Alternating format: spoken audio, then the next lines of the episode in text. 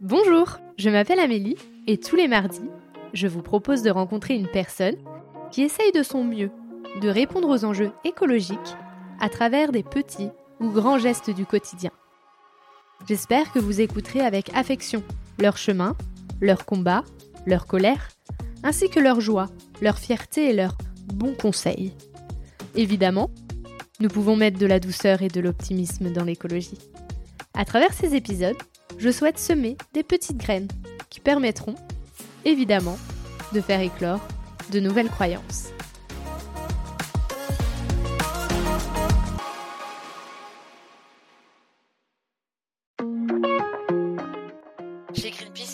Valorisant. Il y a des moments où on est hyper frustré, je pense comme tout le monde qui fait du militantisme. Mais ce qui est hyper valorisant, c'est quand même au bout d'un an, on se dit bah telle action elle a donné ses fruits et telle action elle a porté ses fruits, etc. Et on peut vraiment voir euh, des choses qui bougent. Alors on peut très bien dire que ça bouge pas assez, euh, mais honnêtement on voit des choses qui bougent euh, et ça c'est hyper positif et c'est possible et c'est très valorisant quand on est un particulier là aussi vous allez tenir un stand toute seule devant une devant une entreprise qui, qui fait quelque chose euh, euh, de polluant, ben tout le monde n'y portera pas attention là où quand on y va en groupe et qu'on continue un push de longue haleine, qu'on alerte le grand public, etc. On peut vraiment avoir un impact. Céline consacre une grosse partie de son temps à l'écologie faire avancer les choses de manière collective. Elle a choisi l'associatif via Greenpeace, mais aussi son milieu professionnel car cela lui permet de consacrer au minimum 35 heures de sa semaine à l'écologie. Dans le privé, elle a choisi de répondre à la question En ai-je vraiment besoin? Parfois c'est non, parfois c'est oui, car la santé mentale est tout aussi importante. Elle essaie que 80% de ses choix soient dans le respect de l'écologie, et c'est déjà très bien. Je vous laisse en compagnie de Céline. Bonjour Céline. Bonjour Amélie. Euh, je vais commencer par la première question, c'est euh, comment te sens-tu quand je te parle d'écologie aujourd'hui? Passionnée, je dirais en un mot. Euh, c'est un, un sujet primordial, c'est un sujet auquel, à côté duquel on ne peut pas passer. Et ça devrait maintenant être devenu, j'aimerais bien que ce soit devenu tellement logique que ça fasse partie des premières nécessités comme plein d'autres choses, comme qu'il n'y ait pas de gens dans la rue, comme que tout le monde mange à sa faim, etc. etc. Et comment toi tu te décrirais sous le prisme de l'écologie? C'est, je dirais que c'est au centre de ma vie, mais c'est aussi, et je sais que c'est un des sujets dont on va parler, mais c'est aussi une source de culpabilité, parce que ça a beau être au sens de ma vie et de mes préoccupations, ça n'est pas assez sur plein de sujets, sur plein d'efforts personnels que j'ai l'impression que je devrais faire plus et que je fais pas assez et en même temps, c'est vrai que j'ai décidé il y a relativement longtemps maintenant de consacrer ma carrière à ça, de consacrer une partie de mon temps personnel à ça, au militantisme. donc c'est partie vraiment de mes mon, oui du cœur de mes de mes sujets dans, dans ma vie tous les jours. et en même temps pas assez dans un autre dans un autre sens. Euh, comment toi l'écologie elle est venue à toi? Euh, d'une manière assez spéciale, j'étais dans une conférence quand j'étais étudiante, euh, une conférence d'Hubert Reeves. Alors, je, il est, il est plus connu par des gens un peu plus vieux de ma génération, mais euh, euh c'est un, c'est un astronome assez euh, réputé en France, le plus réputé, je dirais, en France, donc qui, qui se concentrait surtout sur euh, les autres planètes que la planète Terre. Et un jour, il a eu cette révélation, j'arrête pas de parler des autres planètes, ça fait un peu rêver. Moi, quand j'étais petite, je voulais être astronaute, euh, je trouvais ça hyper chouette. Et du coup, lui, il parlait des autres planètes, donc je trouvais ça vraiment cool. Et il faisait une conférence et il a dit, il a sorti un livre à l'époque qui s'appelait Mal de Terre, et donc il a fait une conférence et il a dit en fait, j'arrête pas de me concentrer sur les autres planètes, mais c'est la nôtre qui va mal en ce moment, et c'est sur celle-là qu'on devrait se concentrer, parce que on n'aura pas l'occasion de faire des voyages dans l'espace si la nôtre n'existe plus. Euh, et euh, euh, c'était à un moment, on parlait quand même moins d'écologie que maintenant, on en parlait, mais c'était un sujet moins primordial. Et cette conférence, en fait, en une seule, je pense qu'il y a peu de gens qui peuvent donner un moment comme ça où ils sont devenus euh, écolos, mais moi, c'est vraiment cette conférence qui m'a ouvert les yeux en une fois et, qui m'a fait vraiment devenir écolo. Et qu'est-ce que tu mets en, pratique au quotidien pour être écolo? Pas assez de choses. Je pense que et, je pense que je me complais un peu de me dire euh, j'ai dédié ma carrière à ça, j'ai dédié un temps euh, personnel euh, au militantisme et du coup, euh, bah, de temps en temps, si je mange un peu de viande, c'est pas grave. De temps en temps, si, euh, bah, ça c'est pas, euh, c'est un peu trop de déchets, c'est pas un drame. Et après, chaque fois, je me sens un peu coupable à me dire, je devrais faire plus. Mais je pense que le fait que dans tous mes gestes, etc., c'est quand même une conscience que j'ai. Je pense que c'est déjà un très bon premier pas. Et je pense que c'est déjà très bien si les gens ont ça, de se dire, ben, comme quand je dépense, euh, je sais pas, 100 euros sur un t-shirt et qu'on se dit, bah, attends, un t-shirt, est-ce que ça vaut vraiment 100 euros? Ben, On devrait aussi se dire, bah, si j'achète un nouveau t-shirt, que c'est pas écolo, que il est pas en coton biologique, qu'en plus il est pas vintage, qu'il est pas seconde main, etc. Est-ce que j'ai vraiment envie de dépenser cette, cette empreinte écologique là C'est déjà un super réflexe parce que la réponse peut être oui, et c'est pas un drame, c'est normal de temps en temps. Mais euh, mais au moins de se poser la question quoi. Et, euh, et je pense que ça, c'est un bon début pour tout le monde. Mais toi, tu te poses la question à chaque fois? Oui, mais je te dis pas que la réponse est pas euh, euh, que régulièrement, euh, tant pis, euh, je me fais plaisir, tant pis, je considère que ça c'est plus important à l'instant T pour ma santé mentale et physique ou pour mon plaisir tout simplement que que la planète. C'est clair. Et est-ce que euh, c'est pas aussi bah, difficile de mettre ça en place au quotidien parce que bah, la société ne nous aide pas euh, non plus à ce que la réponse soit non à chaque fois quoi. Ah mais c'est clair, c'est clair, c'est clair que et c'est pour ça euh, et, et, quand j'ai eu cette révélation un peu écologique, mon premier réflexe, ça a plutôt été du militantisme parce que j'étais persuadée à l'époque, on en parlait très peu et donc euh, demander aux consommateurs de faire bouger les choses, c'est quand même compliqué quand ils ont assez peu d'options, quand ils n'ont pas forcément l'argent pour, parce que souvent c'était pas euh, encore moins à l'époque que maintenant, mais même maintenant, pas toujours l'option la moins chère de choisir de faire écolo. Euh, et pour moi, y a, et puis euh, l'empreinte écologique, soyons honnêtes, dans les pays, elle vient pas nécessairement majoritairement des gens. Et du coup, et du coup, il y a, y a quand même un vrai sujet de faire bouger les gouvernements et de faire bouger les sociétés, les entreprises euh, sur ces lignes-là. Et, je pense que si on n'arrive pas à faire ça, demander à tous les gens de porter ce, ce, poids des responsabilités, c'est culpabilité, parce que c'est le gros problème que l'écologie puisse être culpabilisante, euh, de porter ça alors que derrière euh, le gouvernement met pas en place les bonnes mesures, les bonnes choses qui peuvent nous motiver, qui peuvent faire que c'est quelque chose de positif, euh, de motivant, euh, et les entreprises aussi ne sont pas assez contrôlées, peuvent faire ce qu'elles veulent et faire n'importe quoi. et que tout l'argent va encore en fait dans, dans, des trucs hyper sales et après aller demander enfin quand je vois qu'il y a des panneaux publicitaires euh, qui sont encore allumés à Paris euh, toute la journée avec des pubs, en plus souvent pas des pubs euh, très écologiques, euh, et qu'on demande aux gens de faire un effort pendant l'hiver euh, pour se chauffer moins, je trouve ça aberrant. Je trouve ça aberrant. moi, je suis allée à Paris la semaine dernière et ouais, ce qui m'a choqué, c'est le nombre de publicités pour des voyages en avion si peu chers. Oui, des publicités pour des voyages en avion sur des panneaux lumineux, quoi enfin euh, ou des écrans lumineux. On est vraiment sur, euh, on, est là vraiment le, le, monde marche, va dans le mauvais sens et, et ça, c'est c'est à la ville de Paris qui est pourtant une ville euh, très écolo et qui a plein de super initiatives. C'est au gouvernement de faire bouger les choses et de mettre les, bonnes les bonnes règles et les bonnes pratiques en place. Euh, je trouve qu'on a une trop grosse tendance à dire que c'est aux particuliers de, de, de tout faire, aux consommateurs de tout faire, alors que c'est pas du tout le cas. Et en même temps, il faut pas non plus se dédouaner complètement en tant que consommateur, de se dire non mais attends de toute façon moi tant que le gouvernement a pas mis les bonnes règles en place, ou tant que les entreprises euh, polluent euh, énormément et font des super profits, moi je fais rien.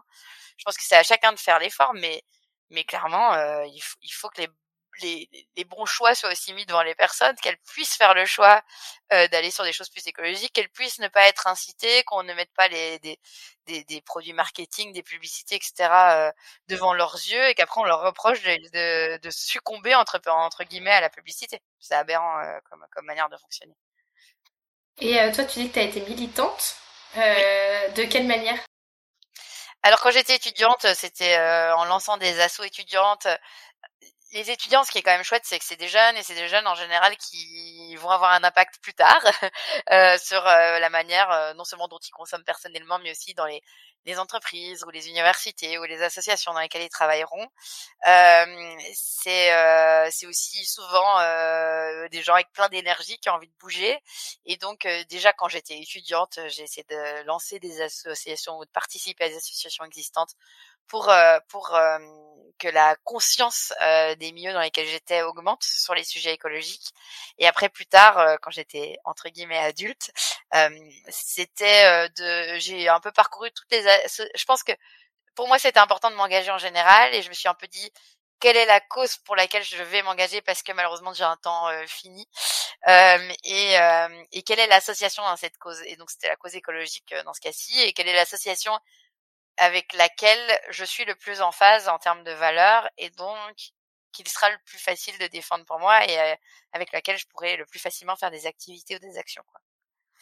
Et euh, il se trouve que j'ai été et que je suis toujours, mais là un peu en pause parce que j'ai été, je suis devenue récemment maman euh, et ça prend un temps assez assez euh, incommensurable avant d'être maman. Mais euh, il se trouve que du coup j'ai choisi d'être militante et je suis toujours militante chez Greenpeace. Ok. Et c'est quoi ton, ton rôle à Greenpeace? Qu'est-ce que tu fais exactement?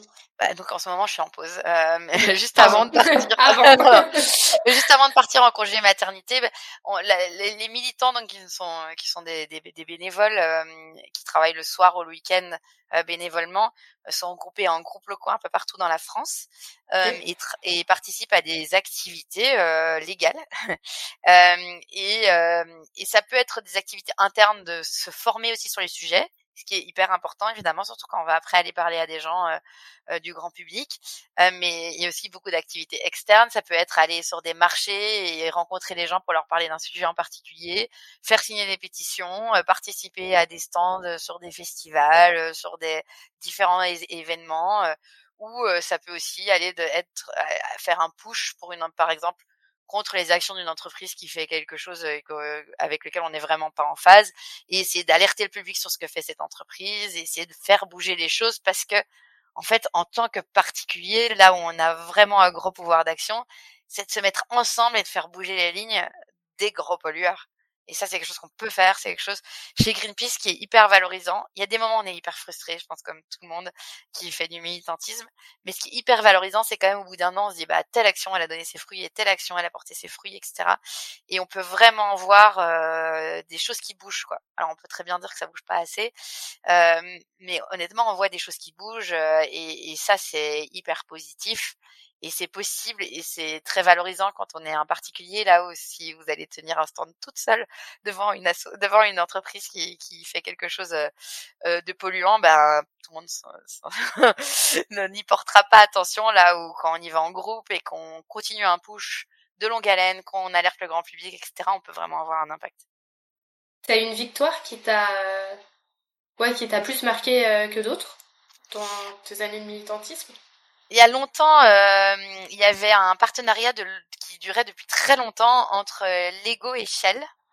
Euh, et Lego avait des petites stations-service en Lego avec le logo Shell dessus. et en plus, ils venaient de sortir des, des Lego qui foraient dans l'Arctique, donc il y avait quand même vraiment un sujet un petit peu un petit peu complexe. Et, et personnellement, ça, me touchait quand même beaucoup que on utilise le marketing Lego et donc des enfants qui vont jouer avec euh, avec le logo Shell, etc. Et donc dans leur imaginaire, dans leur inconscient, ce logo va devenir quelque chose qui rattache à un moment chouette de leur vie, à des moments de créativité, à des moments de joie, etc. Et donc quand ils le revoient adulte, sans s'en rendre compte du tout, ils vont associer ce logo qui pourtant euh, est attaché à une entreprise qui a quand même avait quand même, euh, en tout cas à l'époque, mais encore maintenant, pas mal d'activités très polluantes. Et ils vont rattacher ça en plus ils vont le voir souvent sur des stations-service, etc. Et ils vont rattacher ça à un moment de joie et donc ils vont ils, vont avoir plutôt euh, euh, de la complaisance quand ils vont entendre parler de cette entreprise, euh, de, un rattachement plutôt affectif. Et pour moi, c'est un peu du brainwashing d'enfance. C'était un truc qui me touchait particulièrement. Et on a on a fait un gros push pour que Lego arrête ce partenariat avec Shell et qui a fonctionné. Ils ont arrêté le partenariat parce que dans tous les pays où Greenpeace était actif, ce qui beaucoup de pays dans le monde, on était devant les magasins Lego, devant les magasins Grande Récré, devant tous les magasins de jouets. On mettait des petits stickers sur toutes les boîtes de Lego pour prévenir le public. Et en fait, parce que les gens ont été informés, les gens se sont alertés de ça. Ils n'ont pas eu envie que leurs enfants soient, soient rentrent dans une espèce de, formatage. Et, et donc c'est c'est quelque chose qui a marché. Et Lego a arrêté son son partenariat. Ça s'y était il y a quelques années, mais je pense que ça m'a marqué aussi pour le, le symbolisme, parce que effectivement, le marketing, la communication, c'est très fort. Il y, a, il y, a, plein de leviers pour communiquer avec les gens euh, et rentrer un peu dans leur inconscient, dans leurs habitudes, etc. C'est des leviers qui peuvent être utilisés par des entreprises très polluantes, comme par des ONG militantes qui veulent donner les ce que eux pensent être les bonnes habitudes, les bons gestes, euh, etc. Et du coup, c'est des leviers très puissants qui, dans les mauvaises mains, sont des armes très puissantes. Et, et ça m'a marqué euh, dans, dans, dans, le cadre du partenariat avec Lego euh, euh que ça, ça, puisse être aller jusqu'à euh, toucher des enfants et voir un truc aussi long terme comme comme impact. Quoi. Donc toi, par ton vécu, en fait, tu peux, tu peux vraiment dire que se soulever en groupe, ça fonctionne. Oui. Et que derrière, il y a vraiment quelque chose de positif pour la planète. Oui. Je pense que le, le moi personnellement le, le côté négatif que j'ai vu en tant qu'être militante et en général c'est le côté négatif en tant qu'écologique euh, écologiste c'est c'est le côté euh, euh, de, de se dire je pourrais faire plus. Et quand on est militant euh, dans le groupe dans lequel euh, vous êtes militant ou militante, il y a toujours des gens qui feront plus que vous. Et du coup, il y a toujours cette frustration de dire je pourrais donner plus de temps, je pourrais donner plus d'énergie, je pourrais prendre plus de risques.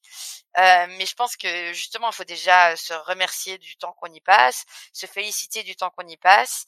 Et oui, en fait, quand on participe à, des actions de groupe, et même si on a participé à une dans sa vie, eh ben ça fait bouger les choses. Et si on a participé une fois dans sa vie, ben, on a eu un impact positif. Donc c'est hyper chouette. Et, et c'est ça qu'il faut voir. Et euh, je sais, je sais pas du tout si toi, dans ta famille, tes amis, des gens étaient déjà dans l'écologie. Euh, mais euh, est-ce que, euh, enfin, comment ça a été pris dans ton entourage, euh, ce, ce sujet-là qui te, qui était très important pour toi? On évite un peu d'en parler. en fait, autant je suis assez, je peux facilement débattre avec des gens que je connais moins bien, donc que ce soit le grand public sur des stands euh, Greenpeace, que ce soit dans, dans, mon, dans mon milieu professionnel, etc. Euh, avec mes amis proches et ma famille, j'ai du mal à rentrer dans le débat parce que ça peut aussi être un petit peu conflictuel alors qu'on a une relation amicale ou familiale à, à côté. Euh, c'est un de mes défauts. Et, euh, et clairement, je, je suis dans ma dans ma, mes amis c'est un peu différent mais dans ma famille je suis pas particulièrement dans un milieu écologique euh, et même dans mes amis, euh, je dirais que la plupart de mes amis sont, ont cette sensibilité, mais on n'est pas forcément d'accord sur les moyens, les leviers, etc. Euh, là où Greenpeace peut avoir des positions euh, très fortes. Et donc, euh, c'est plutôt des débats que j'ai pas envie d'avoir si je sais que de toute façon, on n'arrivera jamais à atteindre un, un, un accord. Après, je me suis jamais cachée non plus dans ce que je faisais, et, euh, et je pense que les... mes parents ont dû se dire que c'était une phase, et puis après ils ont vu que c'était pas une phase, mais que bon, j'étais heureuse dans ma vie, donc je pense qu'ils font un peu avec. voilà. Et euh, t'as des euh, t'as des interrogations, des peurs, des doutes euh, au quotidien par rapport à l'écologie? Oui, oui, je pense que j'ai pas une grosse forme d'éco-anxiété parce que je suis euh, d'un naturel très optimiste, mais j'ai clairement toujours en, fond quand même de me dire voilà, on va pas y arriver et là on va vraiment être mal. On va être vraiment être mal parce que ça a un impact vraiment négatif sur la planète et en fait quand on dit sur la planète, c'est sur l'espèce humaine parce que la planète Terre elle existera encore jusqu'à ce qu'il y ait vraiment un problème euh, astro... là plutôt d'astronomie, mais pour encore très très longtemps la planète Terre va exister et les autres espèces, malgré le fait qu'on est quand même assez bon pour les détruire, une fois que nous on n'existera plus, euh, il y aura plein d'autres espèces qui arriveront à se développer et à continuer à vivre sur la planète dans le cas où on fait pas un énorme accident euh, nucléaire euh, qui détruit toute vie sur, euh, sur Terre. Mais on va dire dans un cas probable, une fois que notre espèce n'existera plus, il y a plein d'autres espèces qui pourront continuer à vivre, à évoluer, etc. Mais en fait, moi je suis très attachée à l'espèce humaine et je pense qu'on est on est capable du meilleur comme du pire. Et, et en fait, quand on dit sauvons la planète, c'est pas sauvons la planète, c'est sauvons nous. et c'est vrai que je suis assez inquiète de quelles seront les conditions de vie dans 100 ans. Et est-ce qu'on aura tellement abîmé notre planète qu'on n'aura plus les ressources pour vivre d'une manière confortable, joyeuse, ou est-ce qu'on reviendra dans des conditions qui seront proches de celles que nos ancêtres ont pu connaître au Moyen Âge, etc., qui étaient quand même avec une espérance de vie beaucoup moins grande, avec des maladies auxquelles on pouvait pas faire face, avec des moments de famine, de pauvreté extrême? C'est ça que, que, pour lesquels je me bats moi. Et euh, mais c'est pas tes peurs au quotidien. Ça, c'est une peur, on va dire, globale, mais ça va pas venir polluer, euh, si je puis me permettre ce mot, au quotidien. Non. non, non. Non, parce que je suis d'un naturel optimiste et parce que je suis convaincue qu'on est capable d'agir et que même quand on agit tard, en général, souvent quand on agit tard en tant qu'espèce, on finit quand même par s'en sortir et faire des trucs assez géniaux. Mais on a aussi fait des trucs vraiment pas cool. Et souvent, les trucs géniaux sont arrivés après des phases de guerre, après des phases de conflit, après des phases un, peu sombres dans, notre, dans notre histoire. Et j'ai un peu peur qu'on doive traverser ça, quoi. Et, j'aimerais bien qu'on arrive à l'éviter et on est de, avec une technologie qui est de plus en plus euh, incroyable et innovante. Et c'est vraiment dommage qu'on n'arrive pas à donner les moyens, euh, alors qu'en fait, on les a pour traverser cette période sans passer par une période sombre. Ouais, on n'a pas les bonnes priorités. Ouais, on n'a pas les bonnes priorités. Au niveau du gouvernement. Euh, ouais, ouais, du gouvernement et des, et des privés aussi, parce que les entreprises euh, ont aussi mm. leur part à jouer. Ouais. Oui, oui, euh, de toute façon, c'est un tout. Hein. C'est particulier, entreprise, gouvernement. tant qu'on ne travaillera pas main dans la main vers, vers la même chose, il y aura forcément des conflits et, ouais. et, et on n'avancera pas à la vitesse où nous on le souhaiterait quoi. C'est ça. Et, là où tu as tout à fait raison, c'est qu'il y a un moment, c'est le gouvernement qui décide aussi des règles euh, dans les du jeu quoi, dans lesquelles on joue et dans lesquelles les entreprises jouent, et que c'est quand même aussi par eux que ça peut commencer. Euh, toi qui es maman maintenant, est-ce que tu as une as une peur quand même euh, pour pour le futur de, de ton enfant? Ouais, bien sûr. Bah déjà, j'avais un gros questionnement parce que je pense qu'un des trucs les moins écolos qu'on peut faire, c'est de faire des enfants. Euh, parce que bah, les enfants ils consomment après euh, toute leur vie donc c'est quand même très long euh, comme impact sur la société. Mais après on m'a dit quelque chose de très juste que si tous les écolos faisaient pas d'enfants bah la prochaine génération elle serait peut-être pas très écolo. Ce qui est pas faux donc ça m'a un peu rassurée. Euh, mais évidemment, oui. Après, encore une fois, c'est comme sur le reste, je suis éternellement optimiste, donc je reste convaincue qu'on va trouver des solutions, qu'on va arriver à, faire les bons gestes. À mon avis, un peu tard, donc on devra faire des efforts un peu pénibles, mais on y arrivera. Euh, et j'essaye de, je pense que ce qu'il faut que j'arrive à lui donner, c'est toutes les clés en main pour pouvoir être agile, pour pouvoir se débrouiller, pour pouvoir faire plus avec moins, pour trouver elle ce qu'elle ce qui est important pour elle dans la vie, là où elle peut amener de la valeur, là où elle peut elle peut avoir un impact. Et après faire confiance dans le reste de l'espèce et en ma fille pour que tout se passe bien. Ouais. Euh, bah moi j'ai exactement la même interrogation que toi, mais j'ai pas d'enfant, mais c'était exactement la même interrogation. Et euh, on m'a, enfin, on m'a dit la même chose que toi, qu'à un moment donné, si euh, plus d'écolos faisaient d'enfants, bah, c'est la prochaine génération, euh, ce serait une cata. Et on m'a aussi dit que de toute manière, à chaque temps de guerre, on a continué à faire des enfants. Et donc en fait, dans ces moments-là, les gens avaient toujours de l'espoir alors qu'ils étaient en pleine guerre, donc que c'était la cata et continuaient à faire des enfants et que les enfants c'était l'espoir. Et ça aussi, ça m'a touchée. Oui, et je pense en vrai, c'est aussi une manière de de t'as tout à fait raison et je pense que c'est une manière aussi quand même aussi de se rassurer de se dire bah si euh, aucun écolo fait des enfants ils seront pas écolos. Parce que moi mes parents étaient pas écolos et pourtant je le suis donc je suis je suis complètement persuadée que la génération d'après a pas besoin de nous pour être écolo euh, mais par contre euh, je pense aussi que ça nous ouvre les yeux encore plus quand on a des enfants. Parce que c'est un d'autant plus important quand on a des enfants que la planète soit préservée, qu'ils aient des ressources, qu'ils arrivent à vivre dans un monde qui est qui est beau, qui est en harmonie. et et puis il y a un côté moi enfin moi je, je, je, suis ce qui est aussi très important pour moi c'est la non violence euh, qui sont aussi des, qui font aussi partie d'ailleurs des valeurs de Greenpeace et il y a un côté aussi euh, qu'un enfant nous amène tellement d'amour que ça nous fait aussi voir le monde d'une autre manière et revoir des, les priorités peut-être d'une autre manière.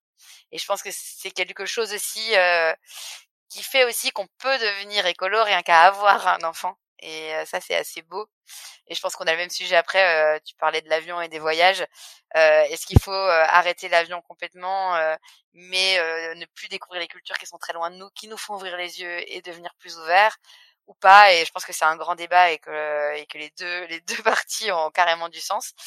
Et je pense que les enfants, c'est un peu pareil. C'est un geste très peu écolo d'avoir un enfant et en même temps, en même temps, c'est aussi l'espoir, c'est aussi l'amour, c'est aussi le futur de notre planète. Donc, c'est aussi c'est aussi notre instinct profond euh, de continuer à perpétuer notre espèce et donc je, je pense qu'il faut aussi euh, pouvoir avoir envie de vivre cette expérience si on a envie de la vivre et donc là tu parlais d'avion toi quels sont tes objectifs là pour être un peu plus en phase avec la transition écologique est-ce que tu en as? Les personnels? Ouais personnels ou professionnels celles que tu as envie de partager alors personnellement, euh, j'ai du mal à faire euh, des efforts complètement euh, extrêmes. C'est-à-dire, par exemple, je pense que c'est très très sain de devenir végétarien, d'un point de vue santé et d'un point de vue planète. mais ce que moi j'ai fait, parce que je pense que c'est plus facile, c'est de réduire. Euh, je pense que c'est plus facile la réduction que de dire euh, l'arrêt complet. Euh, et donc, c'est par exemple, ça c'est un de mes objectifs personnels, c'est de toujours regarder si l'option végétarienne ne serait pas plus intéressante. si quand je cuisine, je peux pas trouver des recettes sans viande, etc. Donc c'est vraiment la réduction. pareil sur les voyages, j'ai pas décidé d'arrêter l'avion parce que j'adore voyager. J'ai grandi aussi dans des différents pays, etc. Donc pour moi, je pense aussi qu'il y, a une richesse incroyable de découvrir d'autres cultures. Et j'entends que sur les paysages, sur l'environnement, on peut trouver des paysages en France qui sont aussi incroyables qu'à l'autre bout du monde. On peut pas, et on peut trouver d'autres cultures en France aussi, mais on trouvera pas un truc aussi différent en termes de culture que si on va à l'autre bout du monde et je pense d'ailleurs que c'est une erreur que certains peuples font de croire que sans sortir de chez eux, ils ont tout vu. Et ça fait des problèmes géopolitiques un peu intenses. donc, donc je reste convaincue qu'il faut aussi voyager. Après, si on peut voyager en prenant le temps, je me souviens comme ça à, la radio, à un podcast, d'avoir entendu une dame qui faisait le tour du monde en 10 ans à pied. Mais c'est vrai que c'est le genre de projet qui est génial. Alors ça, c'est écolo. Et puis en plus, elle aura bien vu toutes les autres cultures avec un euro par jour, elle le. Euh, mais euh, mais j'entends que tout le monde ne peut pas vivre cette vie-là, et moi la première.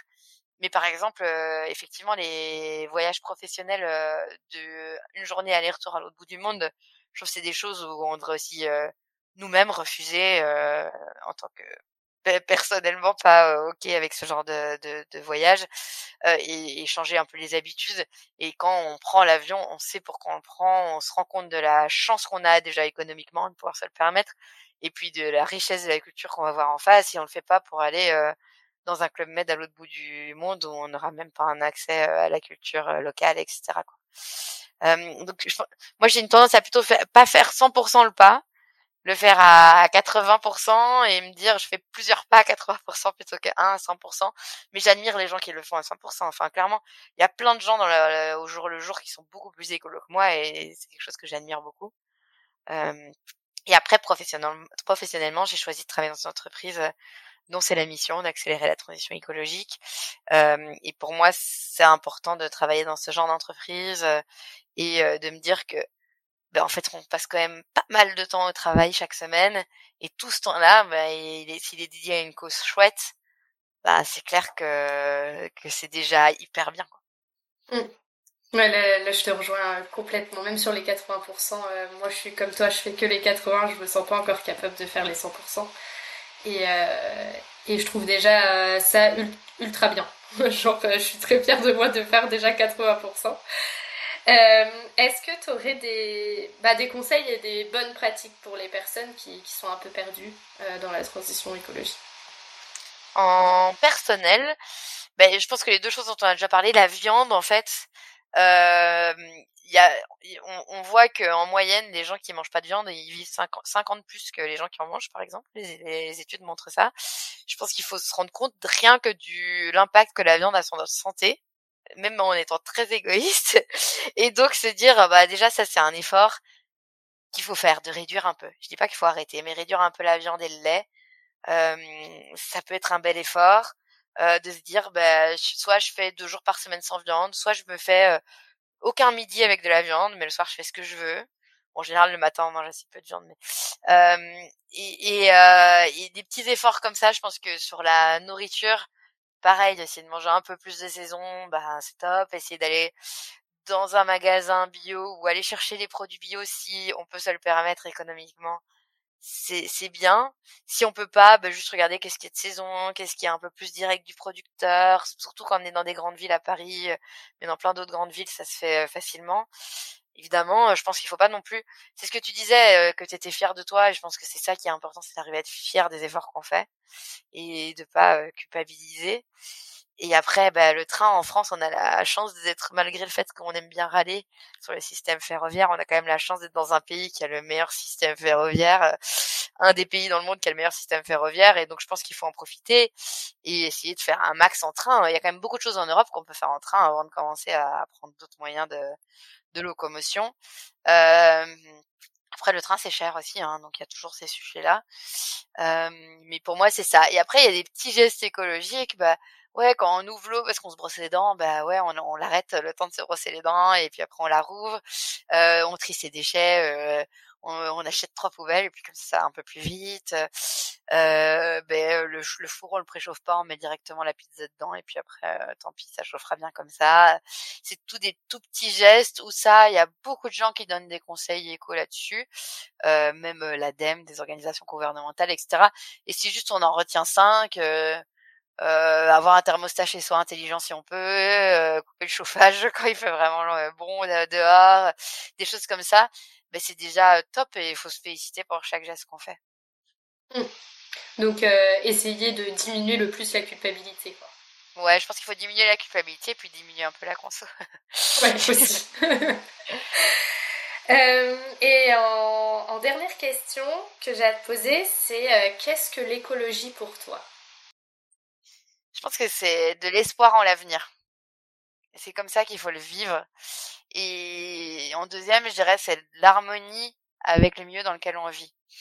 Et je pense qu'on est tous convaincus que quand on va en forêt et qu'on voit plein d'espèces végétales et animales, c'est hyper chouette. Quand on voit des super beaux paysages, c'est hyper chouette. Quand on mange des trucs qui sont bons et bons pour notre santé, c'est vraiment bien. Et je pense que c'est juste arriver à voir comment est-ce que je peux voir que dans l'avenir ça se sera encore mieux pour les futures générations et, et ce sera fait avec encore plus d'harmonie euh, plutôt que de se dire oh là là euh, qu'est-ce que je fais mal comment est-ce qu'on va faire pour changer? C'est vraiment de se dire comment est-ce qu'on peut faire pour vivre avec plus d'harmonie et plus d'optimisme? Et je pense que c'est là qu'on arrive vraiment vers vers une écologie euh, qui fonctionne est-ce que tu aurais autre chose à rajouter? Je pense qu'on a un peu moins parlé du, de la partie professionnelle, mais il faut aussi se dire qu'il y a de plus en plus d'entreprises qui sont des entreprises sociales et solidaires, qu'il y a de plus en plus d'entreprises qui travaillent dans les sphères du vert, des énergies renouvelables, de la sobriété, euh, du euh, recyclage, euh, du vintage, euh, de la réutilisation, et que c'est aussi dans le choix de carrière professionnelle qu'on fait qu'on aura un impact personnellement et que ces entreprises-là, ben, elles recrutent et qu'il faut aussi se dire qu'on a une certaine responsabilité dans les entreprises dans lesquelles on choisit de travailler. Faut pas culpabiliser quand on n'a pas le choix et quand on choisit, ou même qu'on a le choix et qu'on choisit d'autres types d'entreprises, mais il faut pas hésiter à se dire qu'il y a des jobs, qu'il y a des entreprises qui font des trucs intéressants et réfléchir tranquillement sans se mettre de pression, mais à, à aussi aller chercher ces entreprises-là et à voir ce qu'elles peuvent proposer et essayer peut-être aussi de changer les choses dans des entreprises qui pour l'instant n'ont pas cette, euh, cette transition écologique. Je, suis, mais c'est très très personnel comme avis, un peu moins convaincue là-dessus. Euh, je, je, pense quand même, surtout dans les entreprises qui sont un peu installées, un peu plus anciennes, que euh, on peut euh, s'abîmer un peu la santé à aller en contre à contresens avec tout le monde que c'est très dur à une personne d'avoir un impact assez fort pour faire bouger les choses et encore plus pour faire bouger les choses pour que ça se voit en externe et que ça a un impact sur l'externe, ce qui est aussi important en, tant qu'entreprise. Et, euh, y a un risque qui n'est pas négligeable parce qu'on est dans ce milieu-là tous les jours, qu'on est avec nos collègues tous les jours, qu'on leur parle tous les jours, de petit à petit que ce soit plutôt nous qui changeons que l'entreprise qu'on essaye de faire changer. Et c'est malheureusement un, exemple, une expérience que j'ai vue et vécue euh, de très nombreuses fois. Et pourquoi pas, hein, si les gens veulent y aller, euh, je ne juge absolument pas, mais je mettrai un petit point d'attention là-dessus. Déjà, un, ne vous détruisez pas la santé à essayer de changer les autres. Et deux, faites attention que ce soit pas vous qui changez. Merci d'avoir écouté cet épisode. J'espère qu'il vous a donné envie de participer à la transition écologique et vous a donné une nouvelle oreille attentive à ce qui nous entoure. Si le cœur vous en dit, je vous propose de me laisser un avis, de vous abonner et de me rejoindre sur Instagram, Facebook et LinkedIn. Vous pouvez m'envoyer un message à évidemment e.vie.de2ment.podcast.gmail.com. En attendant mardi prochain, je vous souhaite, évidemment, de jolis moments de vie en pleine nature.